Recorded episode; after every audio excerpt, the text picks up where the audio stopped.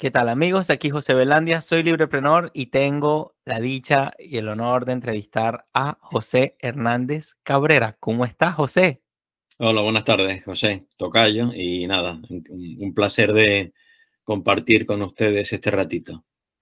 Qué bueno, eh, claro, el placer también es nuestro. Eh, José Hernández Cabrera es una persona que sigo en las redes de hace rato y siempre le veo por ahí el contenido hasta que tuve la, suerte y dije, bueno, no, creo que es ahora o nunca, vamos a escribirle, vamos a ver si, si me acepta una, entrevista y bueno, te agradezco nuevamente por, por aceptar la invitación. Vamos a estar hablando como siempre de emprendimiento y libertad como dos cosas, digamos, inseparables y he ido descubriendo eh, que una de las cosas fuertes que lleva como un tema importante que, que desarrolla bastante bien José es el tema de la defensa, que hasta ahora no lo he tocado a fondo aquí en el canal, pero creo que precisamente qué mejor manera de, conversarlo acá contigo, José. Y sin más rodeos, cuéntanos un poco tu historia y a qué te dedicas bueno, Vamos a ver, yo, yo era militar de carrera y he estado en el ejército 25 años, luego me fui, monté mi propia empresa de formación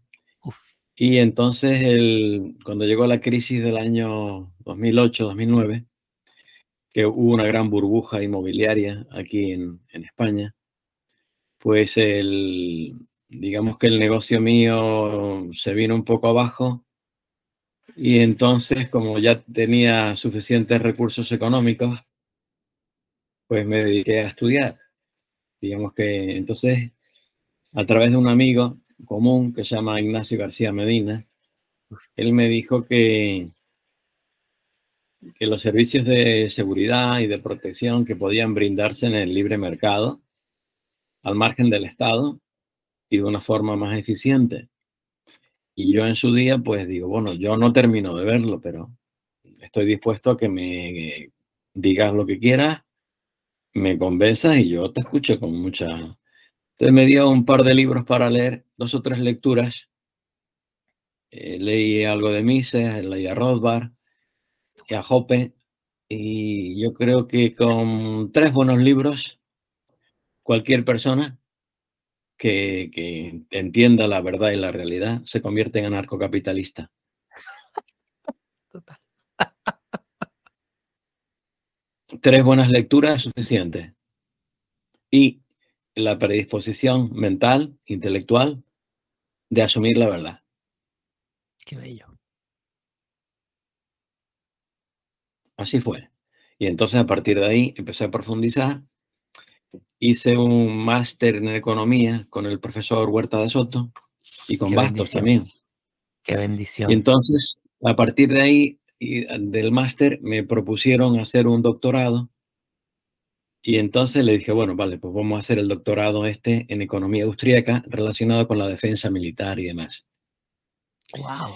Y entonces, pues, em, mis directores de tesis doctoral eran Huerta de Soto, era el director principal, y Bastos era mi segundo director, que fue realmente quien, quien me acompañó, porque a Huerta, de Soto prácticamente era inabordable, ¿no? Era, entonces, fue todas las consultas que yo hacía, eh, pues más o menos Bastos era quien me resolvía. Aunque también tengo que decir que el doctorado es un camino que se recorre con mucha soledad. Estás tú solito. Wow.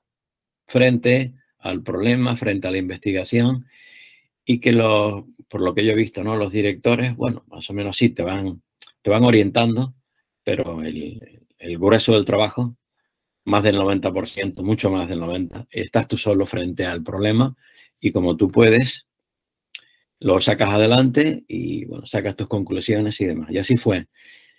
Entonces, bueno, de ahí, una vez que terminé el doctorado con la tesis, la depuré y he publicado un libro sobre defensa y seguridad estatal o privada. ¿no? El título me lo sugirió Huerta de Soto el libro se publicó y bueno, pues yo en realmente, aparte de la defensa, pues hablo de otros temas que me interesan mucho, de economía, de filosofía política, de ética.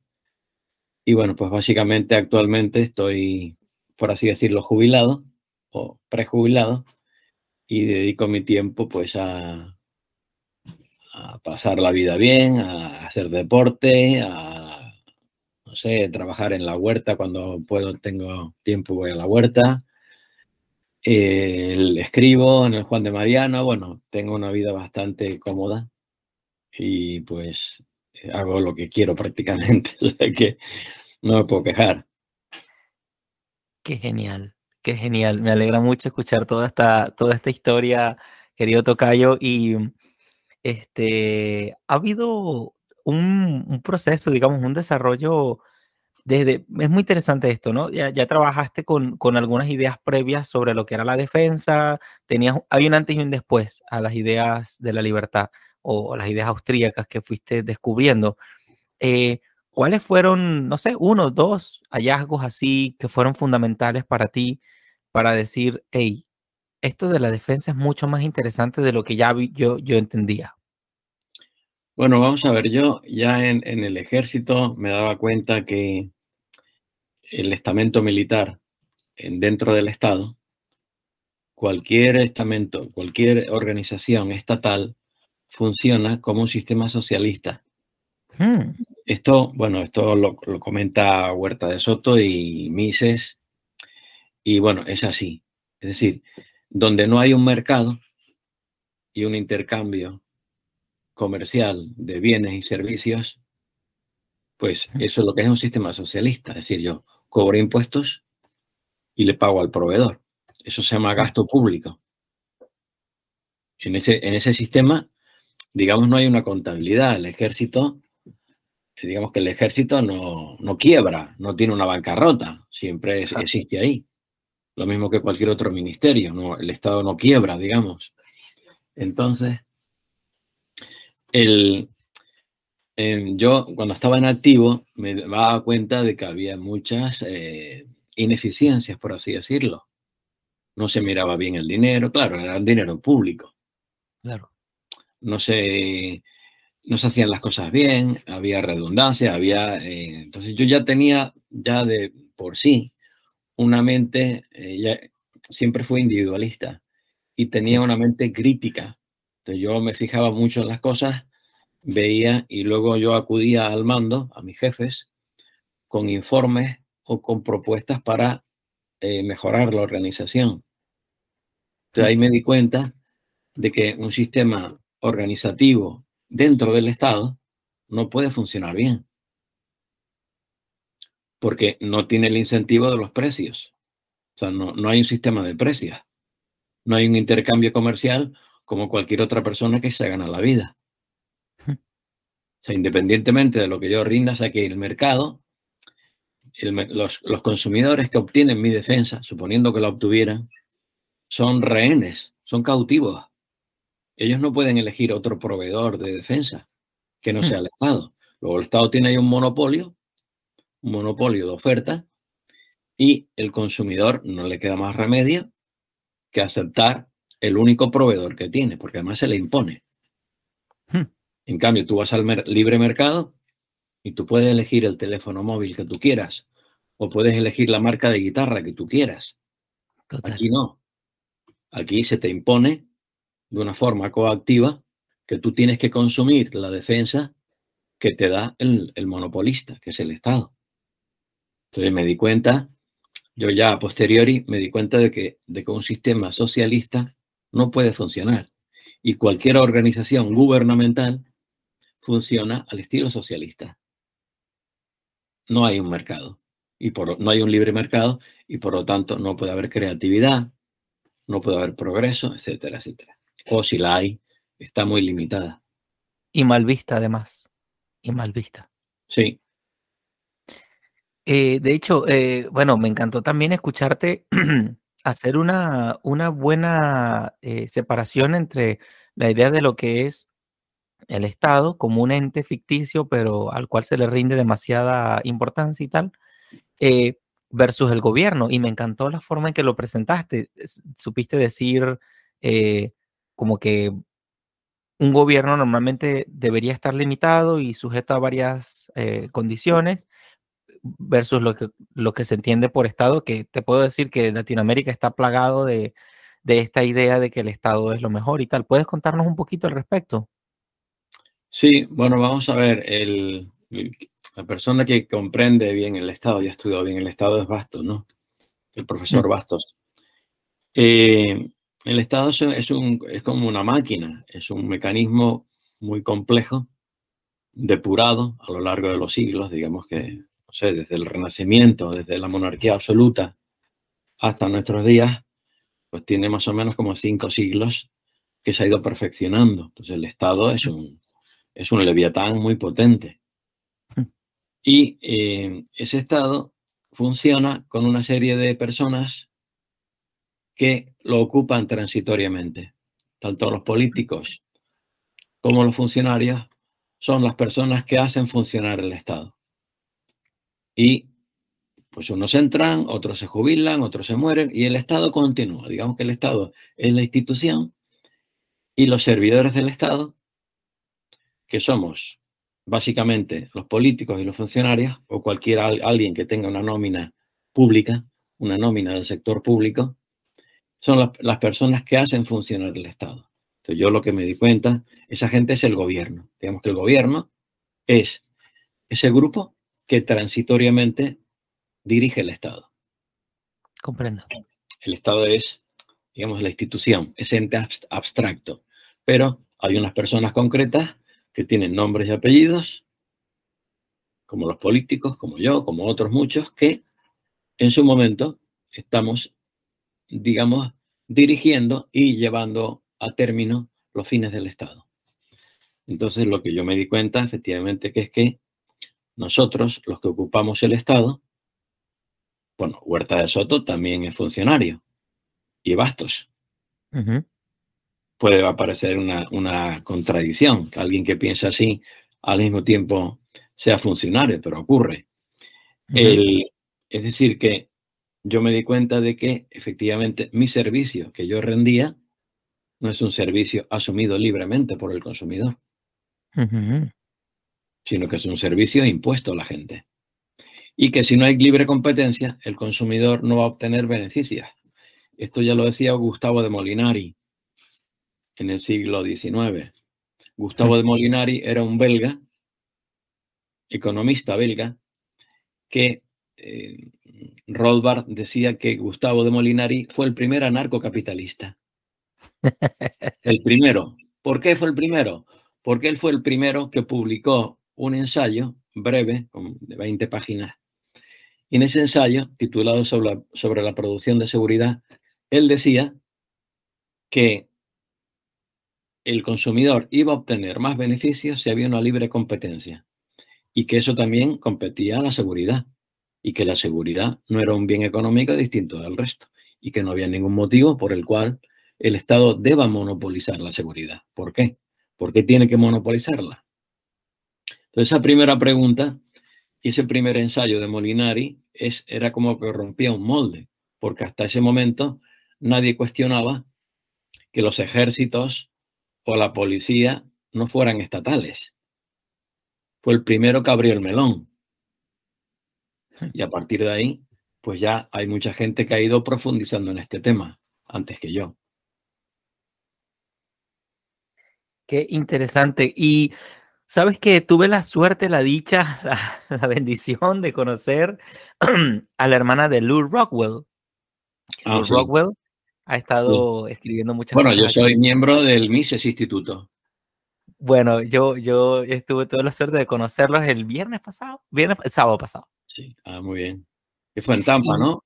Sí, fue en Tampa, exacto. Y yo he, vi, he visto algunas fotos tuyas con, con algunos profesores del Mises, ¿no? Sí, sí. Entonces. Jeff Deist. Jeff Deist, yes. Y el otro. Sí, había, había sí vi, alguna foto. En Facebook o por ahí vi algo. Eso, eso. Y sí. mira que fue muy bonito porque yo me senté al lado, así, normal, en una silla, y dije, bueno, voy a agarrar esta mesa, esta silla, y me senté ahí. Y al lado, estaba, al lado de mí estaba una señora muy chévere. Y entonces ella me dijo, como vio que yo tenía una, ah, nos regalaron varios, varios folleticos y uno de los compromisos míos es que yo quiero leer esos folleticos. Todos están en inglés, pero yo se los traduzco a la gente y los pongo sí. ahí para contarle sí, cómo sí. me fue y tal, ¿no? Entonces ella me dijo, como ella vio que arriba decía Lou Rockwell, dijo, dijo, mira, ven acá, ¿cómo te llamas tú? Yo, no, me llamo José y tal. mira, mira mi apellido, ¿no te suena conocido? Entonces dije, Rock, no entiendo, ¿tú eres familia de Rockwell? Me dijo, sí, yo soy su hermana y tal, oh, qué interesante, bla, bla, bla, bla. Entonces me comentó que, que ella conoció a Murray Rothbard. Entonces ella dijo que él era muy simpático, muy alegre, decía que, que tenía una chispa, una cosa así muy, eh, de muy, muy buen sentido del humor y, muy cercano sí, también. Sí, era carismático, sí. Exacto. y cuentan, era muy carismático, sí, sí. También me dijo, yo le dije, eh, porque yo le quiero dedicar un video a, toda esa experiencia que tuve, es que no he tenido tiempo. Eh, entonces le, le, dije, mira, y si tú quisieras que yo le diga algo, yo tengo un podcast muy pequeñito de, de hablo de emprendimiento y libertad. ¿Qué quisieras que yo le dijera a la gente que me escucha? Me dijo, bueno, vas a decirle esto. Me dijo, eh, never give up, nunca te rindas. And it's fun to fight. Y es divertido pelear. Y mira qué bonito, porque esto me ha dado de pensar toda la semana, he venido meditando en esa idea. It's fun to fight. Como que no, no es gran cosa. Esto, eh, digamos, pelear no es tan grave. Quiero decir, eh, saber enfrentarse, saber conversar, saber discutir, saber debatir, saber entretenerse con esta dinámica de, de, de, de estos desencuentros que hay es algo que debemos verlo como divertido. Al menos eso es lo que yo entiendo de lo que ella me dijo de It's fun to fight. Como que there's not, not such a big deal. No es gran cosa esto de, de pelear. Claro que es gran cosa porque, eh, quiero decir, muchas cosas dependen de que yo tenga esta, esta predisposición a, no, vamos a enfrentar, vamos a enfrentar, pero vamos a divertirnos en el camino. Eso me, me, me, me, me ha dejado eh, un poco así en el aire y yo venía meditando un poco querer hablar con personas que tratan el tema de la defensa, porque precisamente, claro, ya llegamos al punto y muchos estamos de acuerdo que la defensa es importante, sí, y que muchas personas, la gran mayoría quizá, eh, considera que necesariamente tiene que ser un monopolio, pero hay, hay, muchas, hay mucha fuerza y mucho dinero detrás de que todos piensen así. Pero también veo una proliferación de personas que empiezan a entrenar kickboxing, eh, fighting, eh, cosas que venden en Amazon de gas pimienta. Eh, aquí yo tengo amigos músicos que se van de viaje. Claro, y... claro, porque además esto también, vamos a ver, la defensa es un concepto genérico. Sí. Y claro, engloba muchas actividades que son heterogéneas. Sí. La defensa va desde un vehículo militar o un armamento pesado o un cañón, va hasta lo que tú llamas de gas pimienta. Es decir, un, un, pequeño spray, un pequeño spray también es un arma defensiva. Entonces, claro, la defensa no es solamente el ejército, es todo, es un conjunto de medios que engloba lo que yo llamo lo que serían los medios de protección. La protección incluye la defensa militar, la policía o cualquier otro sistema privado, una alarma, una verja, una alambrada, un perro entrenado, todos esos elementos son bienes económicos de protección. Entonces, ¿qué ocurriría, por ejemplo, en un sistema no estatal, donde no, el, no el, Estado no, exista? Bueno, tendríamos que poner, yo en, el libro mío hablo de estos temas, a ver cómo un poco haciendo prospectiva, o sea, imaginando cómo podría ser una sociedad y cómo nos podríamos defender. Entonces yo en el libro ponía que, por ejemplo, los drones podían convertirse en armas privadas que pueden usarse de forma muy eficiente y muy barata. O sea que el mercado siempre se caracteriza por eh, que siempre hay algún creador, algún innovador, un, em, un empresario, un entrepreneur, o como dicen ustedes, ¿verdad? Un emprendedor, que va a proveer al consumidor un sistema que sea fácil de usar, seguro y barato. Entonces, la, defensa, obviamente, una defensa no estatal carecería seguramente de lo que son unas armas muy costosas. Por ejemplo, un submarino nuclear no se construiría, no sería rentable en un sistema, digamos, de anarquía, donde la gente vive sin Estado. O un, o un caza, un F-18, un avión de combate tampoco no se producirían. ¿Por qué? Porque no son rentables y porque no cumplirían esa función. Pero el Estado es distinto. El Estado hace la guerra contra otro Estado y necesita armas de este tipo. una sociedad, eh, digamos, libre y responsable, tendría otro tipo de armas distintas que se podría usar. Y yo creo que ese tipo de armas podrían disuadir a un eventual agresor. De hecho, eh, ellos, cuando, cuando vamos a decir, es lógico que, haya, que, que la defensa quiera ser tomada por otra gente cuando tú, o vamos a decir, eh, si tú no sabes defenderte, probablemente quieras cederle ese trabajo a otra persona y sobre todo si, entonces... Eh, puedes contratar, claro. E, exacto. y, una parte, asumirla tú, por ejemplo, cuando yo tengo una alarma en mi casa, o tengo un candado, un candado es un, arma, un, bien de seguridad, ¿no? Sí. O una pistola o lo que sea. Una parte de la defensa la asumes tú por ti mismo. Incluso eh, con tu conducta, es decir, evitando ciertos barrios, evitando ciertos horarios, tú también te proteges de una forma en la cual simplemente empleas tu inteligencia, no estás empleando medios. Exacto. Evitando ciertas situaciones, tú te proteges. Y luego está otro tipo de armas y luego por último estaría otro tipo de defensa más potente que tú podrías contratar con un proveedor privado. Podría ser una agencia de seguridad, una empresa de seguridad.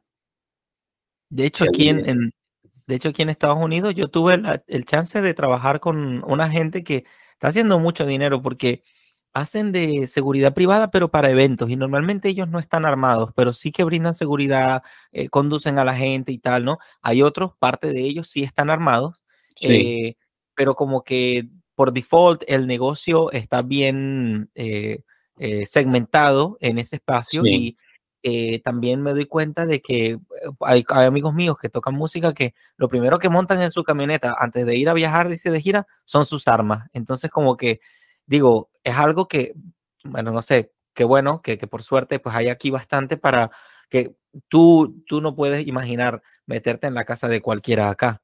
Ni, ni, piensas acá meterte aquí con cualquiera así de un momento a otro porque sabes que la gente se sabe defender y es al punto al que quiero llegar.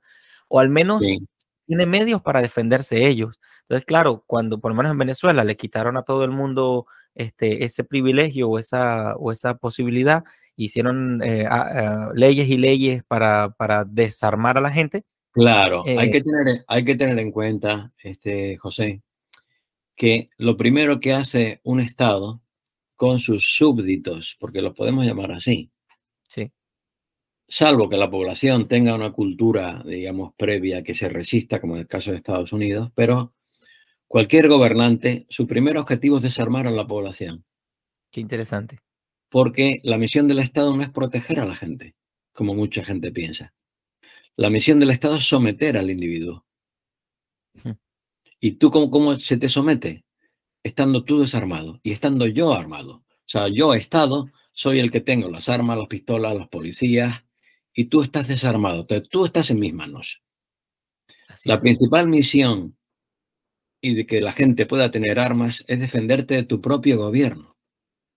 Porque es tu propio gobierno el que te va a agredir. En Estados Unidos, por ejemplo, la policía comete muchos abusos. Entonces, por ejemplo, es muy importante en tu teléfono, en tu coche, si vas por ahí o en la calle, tener tu teléfono móvil y grabarlo todo. Al policía no le gusta que lo graben, pero tú estás en tu derecho. La primera enmienda te garantiza a ti ese derecho de eh, libre free speech, libre libertad. Libre de, discurso, libertad de discurso, de, hablar. Sí, sí, libertad de opinión, libertad de poder decir lo que tú quieras. Entonces, eso es muy importante porque el, aquí, por ejemplo, en España, tú no puedes tener armas. Sí, puedes tener un arma deportiva, o sacarte una licencia de tirador deportivo, ¿no? O de caza. Pero en general la población no puede estar armada.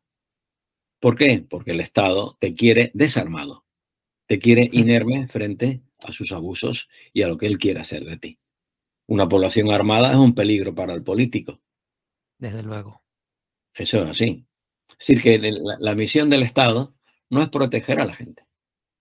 De hecho, en España, por ejemplo, tú estás en tu casa, te vas de vacaciones y cuando vuelves te encuentras unos ocupas, alguien que de forma ilegal rompió la cerradura y entró en tu casa. Entonces resulta que tú llamas a la policía y el Estado, que es la policía, el juez, no sé qué, puede tardar muchos meses en que tú recuperes tu casa. Ellos no te defienden. No defienden tu propiedad frente a un agresor. Y entonces aquí, curiosamente, ha aparecido en España una empresa que se llama Desocupa, una empresa privada. Qué fino. Y ellos, bueno. y ellos te devuelven tu casa en dos, tres días. Tú les pagas.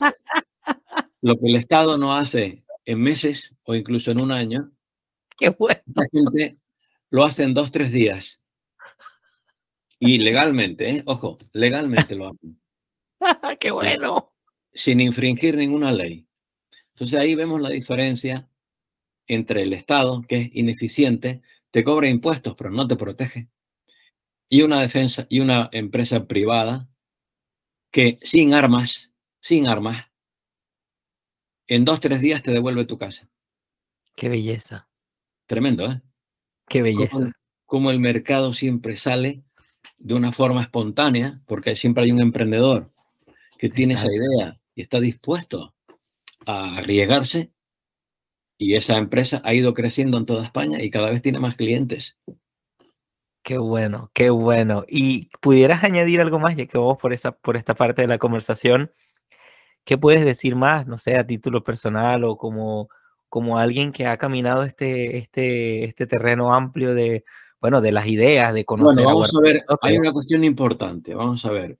Eh, para defender la libertad, eh, normalmente los anarcocapitalistas hemos siempre estado, hemos sido lo que se llama austrolibertarios. Por un lado, manejamos la economía austríaca y por otro lado, lo que es la teoría libertaria, ¿no? Y esas dos cosas, pues, se complementan bastante bien, ambas.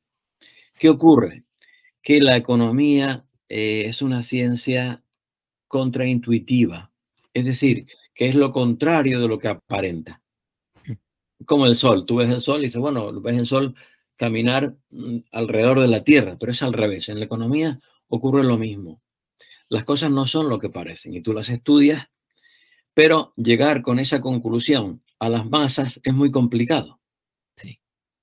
Porque llega un, un comunista o un populista o un, alguien un socialista que le dice cuatro cosas en un meeting y en cinco minutos ellos hacen más fuerza que tú en muchos años de estudio. Entonces, el argumento económico es un argumento que lo puedes emplear en según qué ambientes, pero no tiene una gran rentabilidad. Porque es una cosa incomprensible. Por ejemplo, el salario mínimo, las leyes de salario mínimo producen paro. Pero tú le tienes que estar explicando a la gente por qué eso ocurre así. En cambio, cuando el político dice que vamos a subir el salario mínimo, todo el mundo, sin saber nada de economía, empieza a aplaudir. Las masas aplauden porque aparentemente consideran que el nivel de vida se puede mejorar mediante un decreto, mediante una orden. Hmm. Lo creen así. Y el político se lo ofrece y lo hace y le votan. Entonces tú, para contrarrestar una mentira, necesitas estudiar mucho y mucho tiempo para explicarle algo a la gente. Y eso es muy poco rentable. Es un desgaste tremendo. Es preferible ir por la otra pata, por la otra rama que es la ética. La ética se entiende mucho mejor. Porque tú le dices, tú le dices a alguien rápidamente, dice, bueno, y, ¿y a ti te parece bien violentar al, al empresario? Ponerle una pistola en el pecho al empresario para que le pague más. Si él, si no, si no produce sino mil, ¿por qué le tiene que pagar mil cien? ¿Te parece bien violentar a alguien? Obligarle, forzarlo, ser violento. Entonces, eso lo entiende todo el mundo a la primera. En, en, un minuto lo entienden todos. Es decir, que la violencia no es admisible. Es preferible siempre que queramos convencer al público. Es más eficiente ir por la parte ética. De decir, no, esto no es admisible. Sí, el fin, el fin está bien el fin es, lo compartimos, digamos que todos queremos que la gente sea mejor, que no haya pobres, etcétera, etcétera. Estamos de acuerdo. Pero el método, la forma para alcanzar ese fin también tiene que ser ético. Y la violencia no es un método, no es un método ético. Es inmoral. Qué bueno. Qué bueno, qué bueno, querido Tocayo, excelente. Y a los emprendedores y a los innovadores, ¿qué le, qué le puedes decir un poco en este sentido? A los, em, a los emprendedores, la verdad, depende de dónde estén. A lo mejor en Estados Unidos es distinto, según el país donde está, porque cada país son, tiene diferentes niveles de agresión frente a los individuos. Sí. En Europa, por ejemplo, la regulación laboral es muy grande.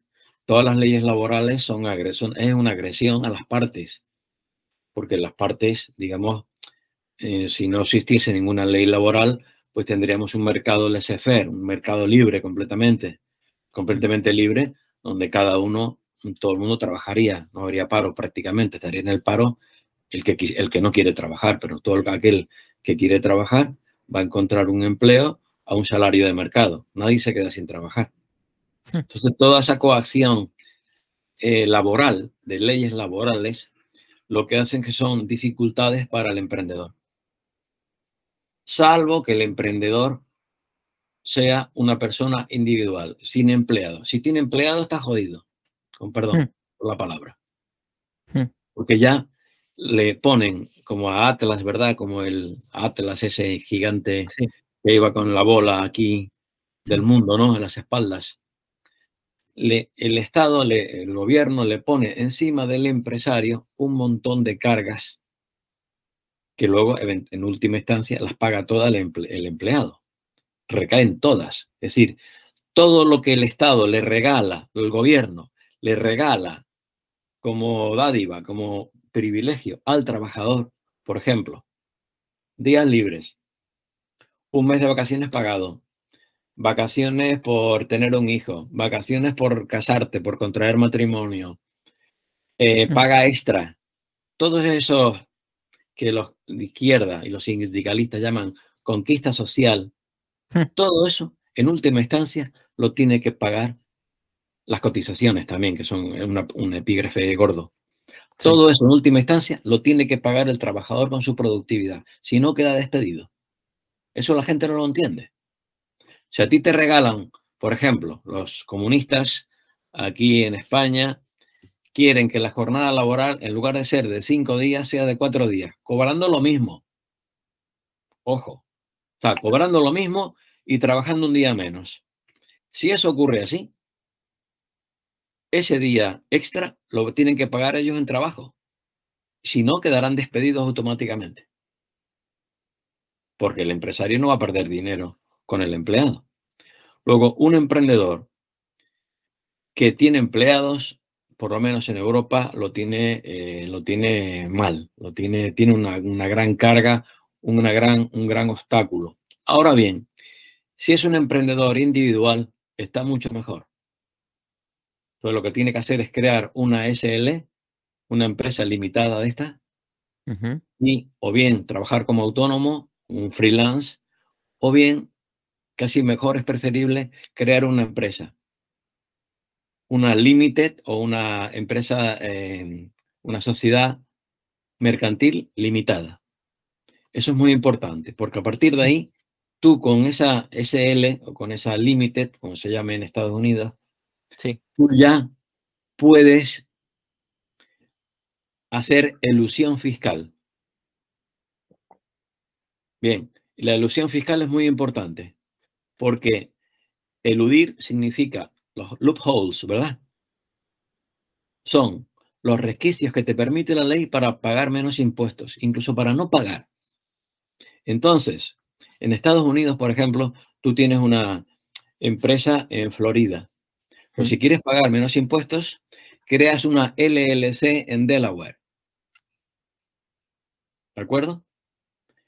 Entonces, lo que hace es que con esas dos empresas te refieres el dinero de una a otra mediante facturas. Eso es legal. Bueno, eso, eso es en España. En España es así. En España tenemos, ojo, apúntalo, porque sería importante hacerle una entrevista eh, José, puedes hacerle una entrevista a una persona que es mucho más importante que yo para esto, que se llama Luis. El apellido no lo sé, pero él tiene una empresa que se llama Crypto Spain. Crypto Spain. Él es especialista en Bitcoin y en ilusión fiscal. Y sería mm, bestial para tus emprendedores, para tu público, que son los emprendedores, entrevistar a este hombre porque él te va a decir todo lo que tienes que hacer para no pagar impuestos, legalmente. Ok. Que es mediante una ingeniería, creando una LLC, que son una especie de empresas, se pueden crear en tres estados en Estados Unidos. Uno es Delaware, otro no sé si era Wyoming o y Nuevo México, o algo así. Era, solamente era, no, eh, de memoria no me acuerdo bien. Eran tres estados. Entonces tú creas una LLC en esos estados. Y luego, cuando como tu empresa tiene beneficios, lo que hace es que esa LLC le factura a tu empresa por otros servicios. Por ejemplo, consultoría informática, asesoramiento de tal, formación. Le puede facturar y entonces tu empresa que paga impuestos no tiene beneficio. Al no tener beneficio no paga impuestos. Y el beneficio va a la otra empresa que está en un territorio que fiscalmente no tiene impuestos. Y ya el dinero, una vez que lo tienes en el otro sitio, pues ya lo puedes gastar, pues con tu tarjeta de crédito como quieres. De esa forma, yo lo que le recomiendo a todos los emprendedores es que, puesto que van a ser animales de sacrificio del Estado, sí, van a ser sacrificados porque ellos son las vacas lecheras que ordeña el Estado. Así es. Sí, el Estado, para tener su aparataje, su funcionario, sus dádivas, sus ayudas, las subvenciones, el fraude, para todo ese dinero, ¿a quién tiene que ordeñar? Al que produce. a los productores. Luego, los empleados están jodidos. El empleado no tiene por dónde escaparse porque no tiene ninguna herramienta para eludir. Pero un emprendedor sí. Un emprendedor tiene la posibilidad de crear una sociedad y a partir de ahí hacer ingeniería fiscal y eludir y no pagar impuestos prácticamente. Y sobre todo con Bitcoin, pues mucho más porque ahí ya la libertad es total. O yo pienso que las criptos veremos a ver el futuro, pero las cripto es la auténtica amenaza al Estado. Y la tecnología blockchain en general es una, es una amenaza formidable al Estado y vamos a ver cómo, yo no creo que lo vea, pero personas jóvenes como tú, mm, posiblemente mm, cuando tengan mi edad, eh, el mundo será muy distinto y tal vez eh, podamos asistir a unos territorios y zonas donde prácticamente igual no se pagan impuestos. Muy interesante. Bueno, vamos a ver cómo, cómo damos con, con el señor Luis y vamos a ver. Eh, ponte en contacto con él, métete en internet, busca Crypto Spain y solicítale una conferencia. Él hace muchos eh, posts, eh, posts, hace, está en TikTok, está en, en Facebook, hace pequeños resúmenes, y realmente es, él es la persona adecuada para, tiene una empresa también de asesoramiento, de fiscal, la empresa adecuada y ofrece mucha información abierta, gratuita, es decir, que mucha gente puede, digamos, arrancar sin tener que contratarlo y luego ya si facturas mucho más, pues a lo mejor te interesa contratar los servicios de esta empresa. Eh, eso es muy interesante lo que está ocurriendo porque hay un movimiento, digamos, en las redes donde la gente está empezando a despertar y está empezando a cansarse de ser explotados por el Estado. Y a colaborar entre sí, porque esto que está ocurriendo entre nosotros también es una, una muestra de, de, eso. Cierto, sí, sí, sí. También digamos que lo bueno que tiene Internet es que no está sometida al control estatal y mientras eso ocurra, la información circula libremente. En cambio, en la televisión pública o en la radio, pues prácticamente los medios están, eh, están copados y están controlados directa o indirectamente por los políticos. Me encanta. De hecho, nomás así como un comentario, eh, he notado que aquí hay movimientos que no, no me he metido mucho a, indagar en eso, pero la verdad estoy muy, muy ocupado hasta, hasta ahorita y ya, ya llegará el momento en que profundice un poco más en eso, pero hay dos cosas que he notado aquí en Estados Unidos. Un, un movimiento de personas que le enseña a la gente a controlar su IP network, su, su Internet port para eh, sus direcciones de puerto de Internet y todo eso, para como que reconfigurar redes eh, de Internet locales versus los controles de lo que llamarían acá las grandes corporaciones que intentan censurarte y tal, y no sé qué. Hay personas que enseñan eso y hay otras personas que están enseñando una forma de renunciar a la nacionalidad eh, para declararse em, nativo en lugar de declararse citizen, ciudadano. Entonces, como que hay como que una y hay un muchacho aquí, no, no, no quiero decir muchacho, un señor pues muy, muy power que estaba dictando una conferencia en el Mises Institute que hablaba de como que divorciarse de la nación. Entonces, como que hay un conjunto de, de formas legales y tal, de uno divorciarse del Estado y eh, fungir como, como nativo. Hay cosas interesantes que se están dando definitivamente. Sí, hay muchas cosas que están por ahí circulando y yo creo que hay, que estar atento y sobre todo yo creo que lo más importante es que cada uno de nosotros en su ambiente próximo. Yo, por ejemplo, estuve hoy en casa de mi madre y estuve ahí hablando con un matrimonio cubano que cuidan a mi madre. Y yo hoy estuve más de una hora y pico hablando con ellos sobre la libertad, sobre el comunismo, sobre eh, entonces, todos nosotros siempre tenemos la oportunidad de, mm, de una forma simbólica, ser apóstoles de la libertad. Es decir, que eh, difundir esas ideas que son tan bonitas y son tan justas, difundirlas en nuestro ambiente, crear, hombre, si, eres un creador de contenidos como tú, pues genial, porque puedes llegar a un gran público.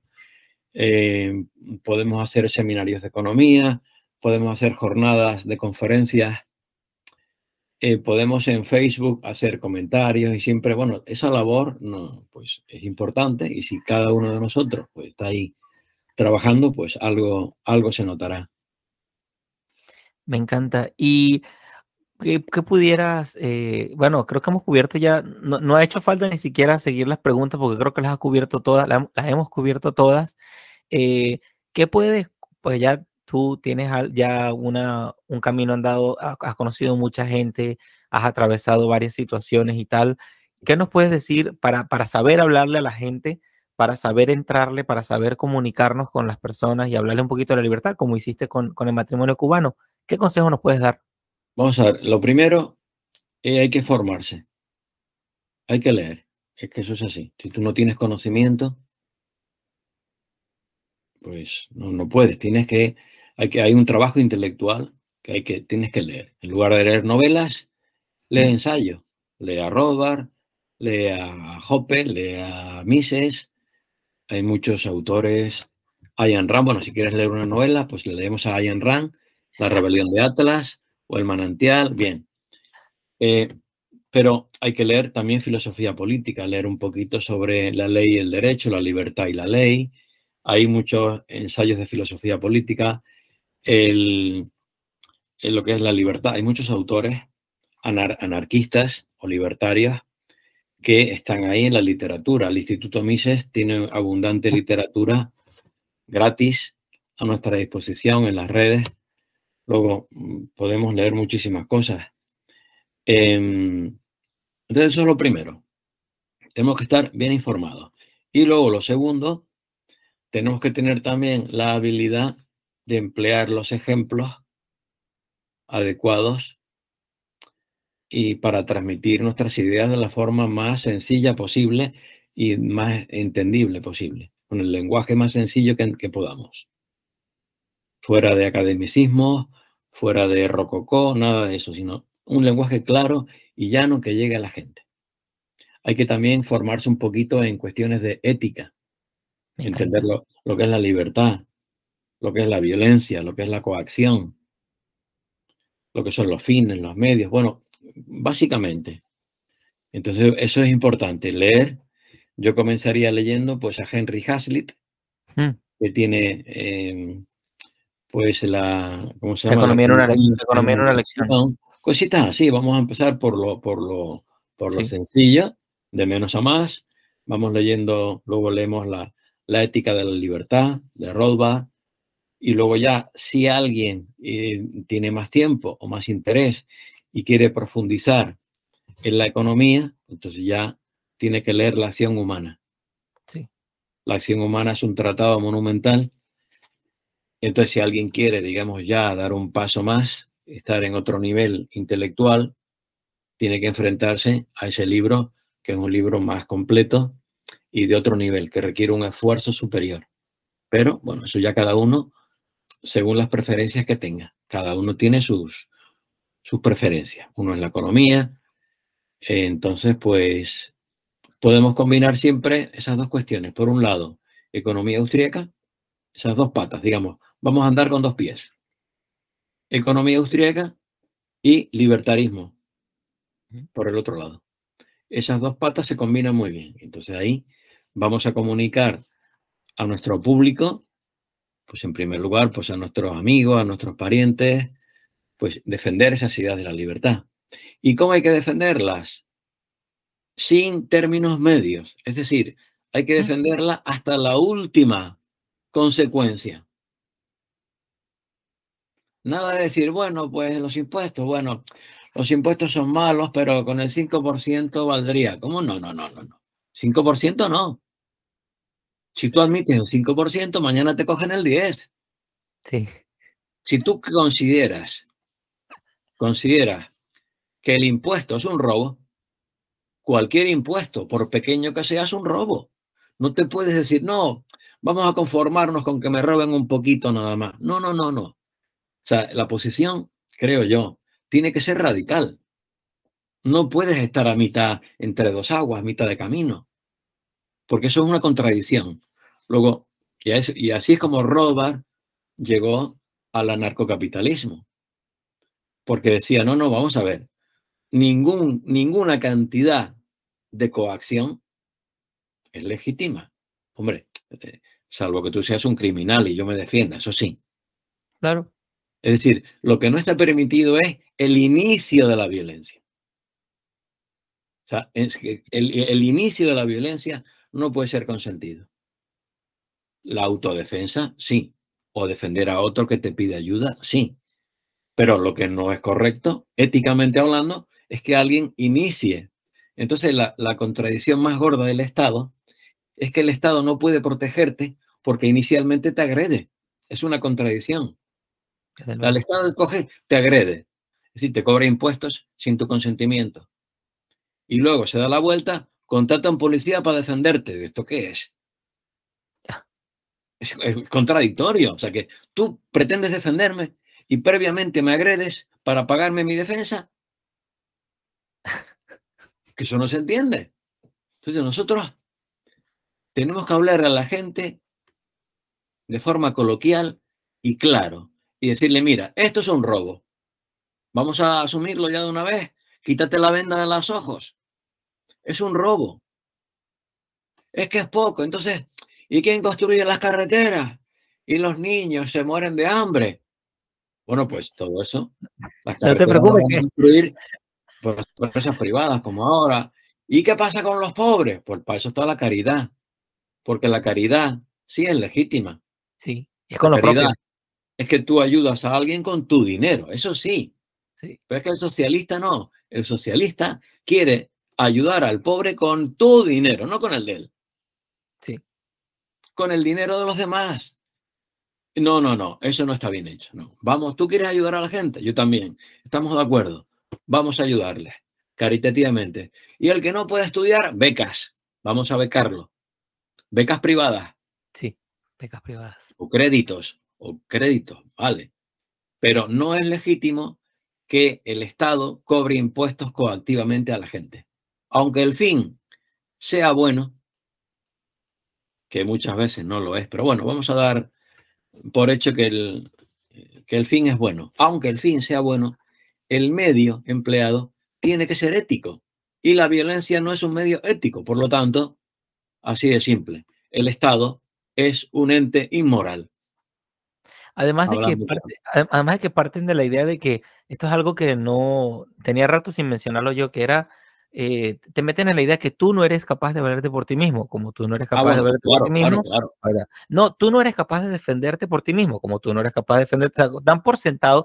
hay una, una cosa de, de, la autoestima, no sé, no sé cómo quieras llamarlo, la, verdad no me importa cómo, cómo se llama eso, pero el valor propio que tú sientes afectado cada vez que te dicen, no, tú no puedes. No, tú no puedes yo lo voy a hacer. No, tú no puedes. Entonces, detrás de cada justificación de, cada, de estas políticas hay una aceptación de que tú no puedes. Es que yo lo viví en Venezuela. Yo vengo de un sitio donde todo el mundo vivía súper bien hasta que llegó alguien a decirle, no, mira, es que tú estás mal, otro está mejor y la culpa es de otro y yo estoy en el medio, llenándome de los bolsillos, llenándome los bolsillos, ¿no? Entonces todo el mundo empezó como con una psicosis de que, ah, yo, es que claro, ellos empezaron a decir, muchos empezaron a decir, claro, ya entiendo por qué soy pobre, soy pobre porque otro tal, ya entiendo por qué, ah, porque yo no puedo, entonces como yo no puedo, no sé qué, entonces, claro. esa idea pues... Fíjate que también el, hay otro libro de Mises, Mises tiene unos cuantos libros muy buenos, ¿no? El, digamos, el libro económico más importante es La acción humana. Luego tiene un tratado que se titula El socialismo, que es una refutación brutal de lo que es el sistema socialista. Luego tiene otro libro que se llama Estado Omnipotente. Tiene otro libro que se llama Burocracia. Bueno, la literatura de Mises es amplia. ¿eh? Y también tiene un libro que se llama The Anticapitalistic Mentality, la mentalidad anticapitalista. Y habla de ese tema, José, que tú estás comentando ahora. Es decir, la envidia. La envidia. Es decir, el, marxista y el socialista y el estatista te dicen, tú estás mal por culpa de otro. Definitivamente. A ti te pagan demasiado poco y el empresario se está quedando con parte de tu dinero.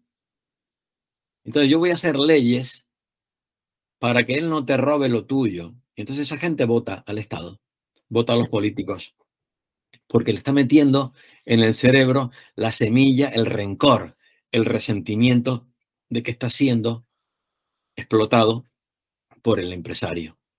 Esa mentalidad todavía existe y abunda, esa envidia.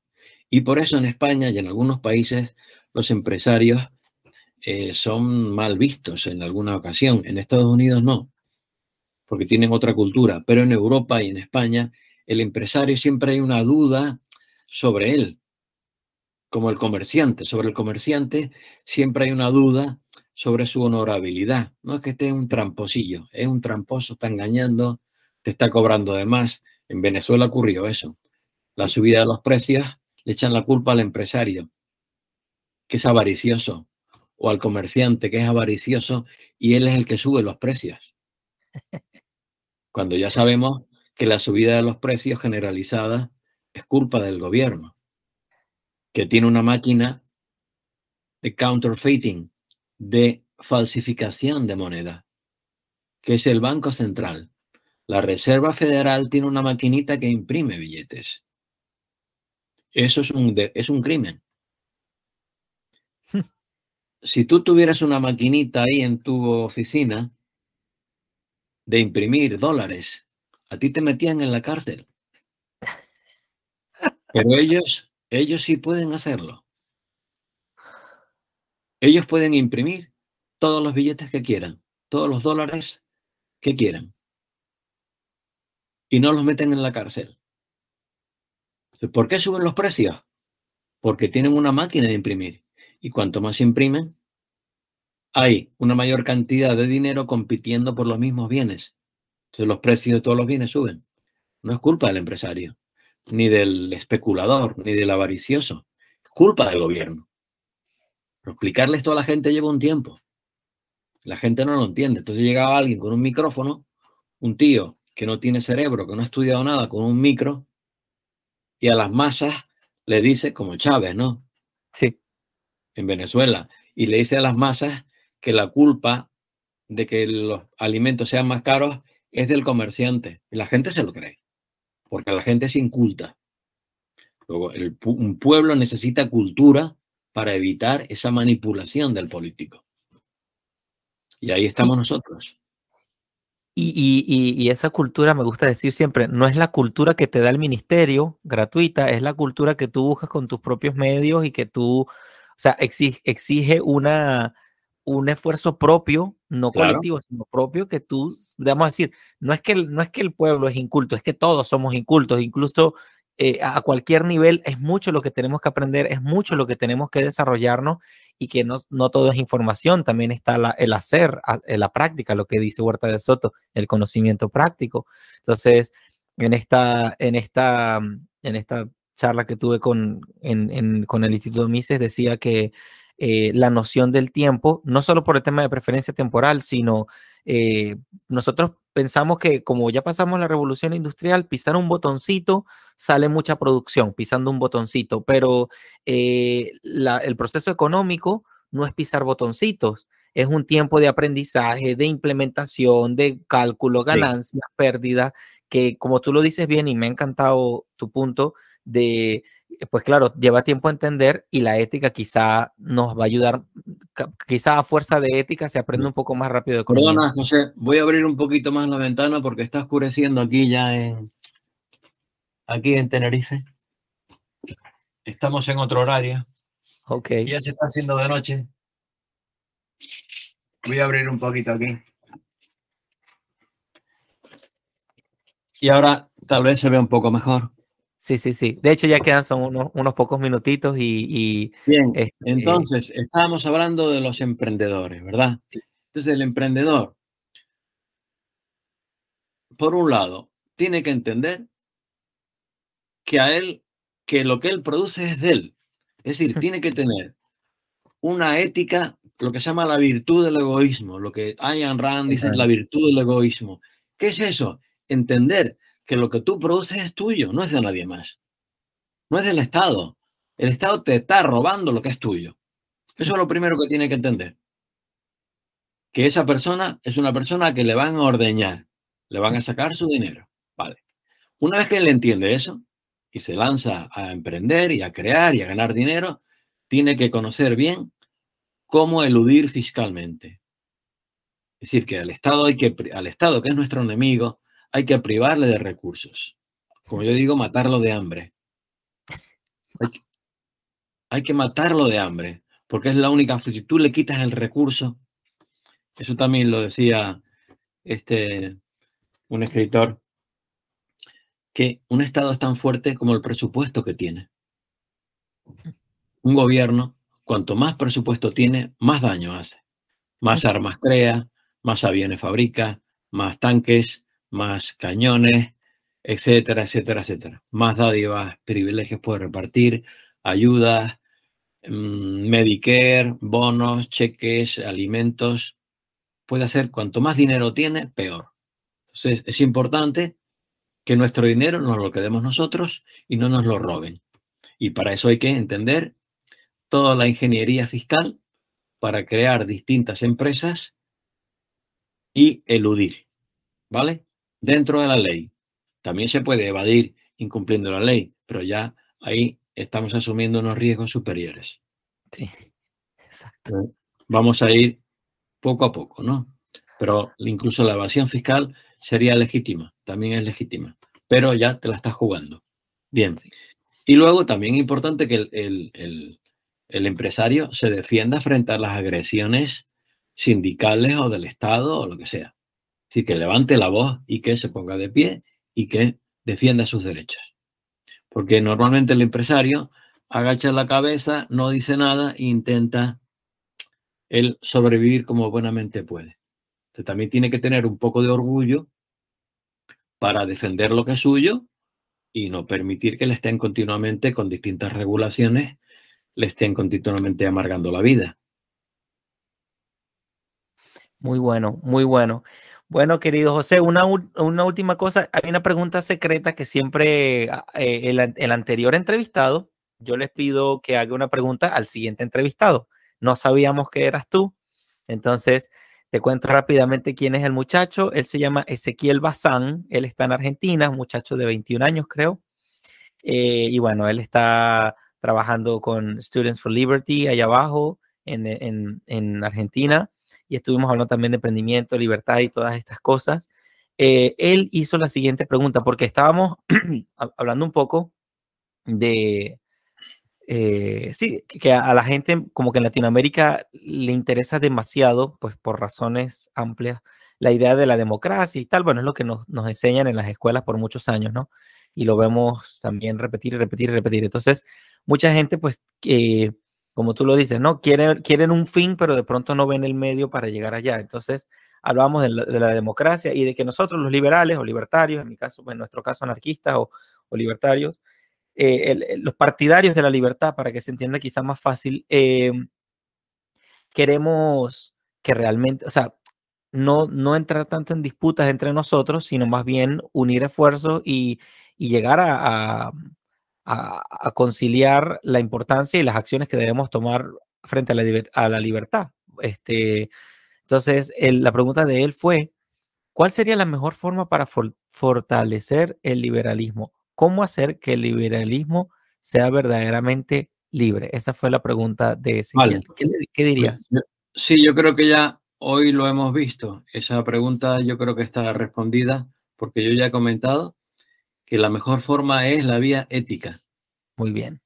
Es la forma más sencilla menos costosa en tiempo de formación y que todo el mundo entiende a la primera. Por ejemplo, la gente dice, no, es que hay que subir los impuestos y tal. Y yo le digo una cosa, vamos a ver. ¿Robar a un pobre es un robo? Sí, robar a un pobre es un robo, vale. ¿Robar a un rico es un robo? ¿O no es un robo? Si tú le robas a un rico, ¿es un robo o no? Sí, las consecuencias son distintas, pero sigue siendo un robo. Es decir, que la ética lo que te da son principios que no los puedes retorcer, no son rígidos. Claro. O sea, robar es robar. Está mal hecho. Si yo robo un céntimo, ¿está bien o está mal? Está mal. Sí, es poco dinero, es verdad. Robo un centavo. Es poco, sí. Pero ¿es un robo o no? Sí, sí lo es. Entonces ahí no hay, no hay fórmula de, evadirte, decir, no, robar un poco está bien. Si es para los pobres, bueno, si es para los pobres, mm, el impuesto está bien empleado. No. O sea, tenemos que estar ahí firme como un dique y en cuestión de principios no podemos retroceder ni un centímetro, nada.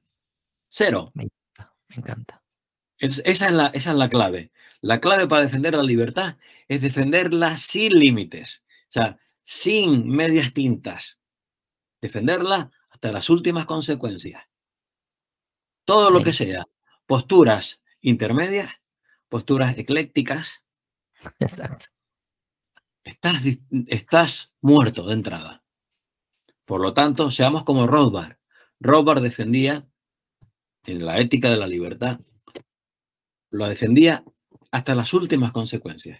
Y cuando tú defiendes la libertad hasta las últimas consecuencias, llegas a la conclusión de que el Estado no es un ente admisible, no es éticamente admisible que cobre impuestos y que te obligue a consumir lo que él desea, la seguridad, la sanidad, por muy buenas intenciones que tenga, lo que hace no es admisible éticamente. Esa es la vía. Me encanta. Y claro que sí. Este, entonces la invitación, respondiendo a la pregunta de, Ezequiel, la invitación es a profundizar y agarrar más habilidad en este tema de la ética, agarrar más habilidad para poder también auto nutrirnos más nosotros como, como liberales y como partidarios de la libertad y a nutrir a otros o, a conducir a otros a que se nutran, ¿no? Porque hay un tema de conciencia propia individual que todo el mundo también está en ese proceso de, de caer en cuenta, oye, es que yo lo único que está a mi alcance es lo mío, lo propio. ¿Y cuál sería, querido José, tu pregunta para el próximo entrevistado? Que no sé quién es todavía, estoy en ese proceso. ¿Qué le gusta? No, quién es, eh, no lo sé, si no sé quién es, ¿cómo voy a hacerle una pregunta a alguien que no lo conozco? Es, es, random, es un juego, o sea, siempre hablaremos de libertad y emprendimiento.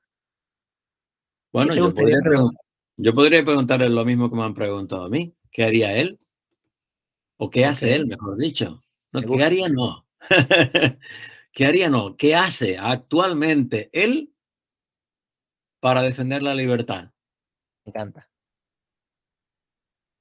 Porque esa es la clave. La clave es no lo que yo haría, sino lo que yo hago. Muy bien, muy bien. Me encanta. Me encanta. José, qué bendición haberte eh, encontrado acá. Un placer, un placer y estoy a tus órdenes para lo que tú quieras. Gracias igualmente por acá. Ya espero que pronto tengamos otras colaboraciones y nada, un, gran, abrazo a, los muchachos allá. igualmente.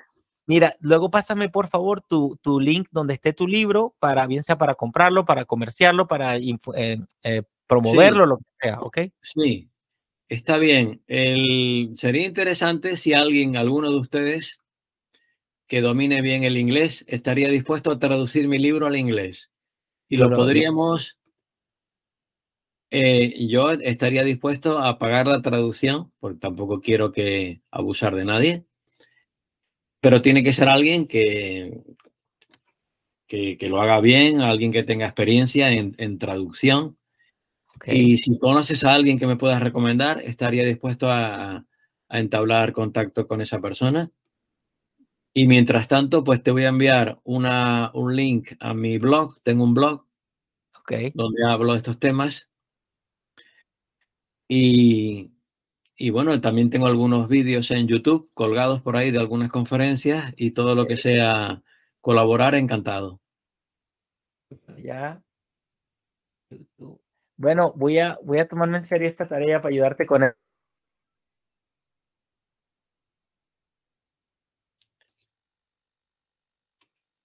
No se oye. Ah, no sé por qué. No se oye. Ahora, ahora sí me escuchas. Ahora, ahora. Eh, sí, vamos a ver qué sale de esto. Yo voy a, voy a ver a quién te consigo para ayudarte con eso. Venga, gracias, José. Un gran abrazo, Tocayo. Un abrazo y hasta la próxima. Seguro.